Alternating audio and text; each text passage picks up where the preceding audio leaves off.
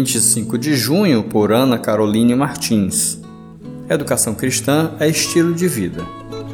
Todavia, não me importo nem considero a minha vida de valor algum para mim mesmo, se tão somente puder terminar a corrida e completar o ministério que o Senhor Jesus me confiou de testemunhar do Evangelho da graça de Deus.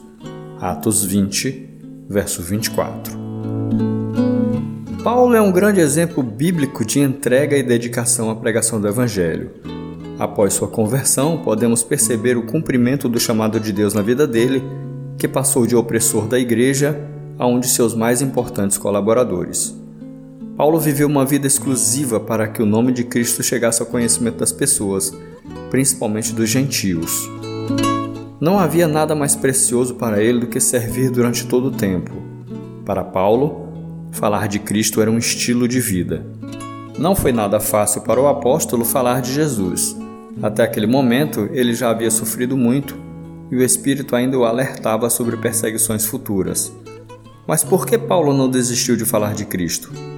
Porque ele tinha os olhos na eternidade. Nem todos os cristãos são chamados para o ministério exclusivo, porém sabemos que todos são chamados para testemunhar do Evangelho de Cristo, conforme Marcos 16,15.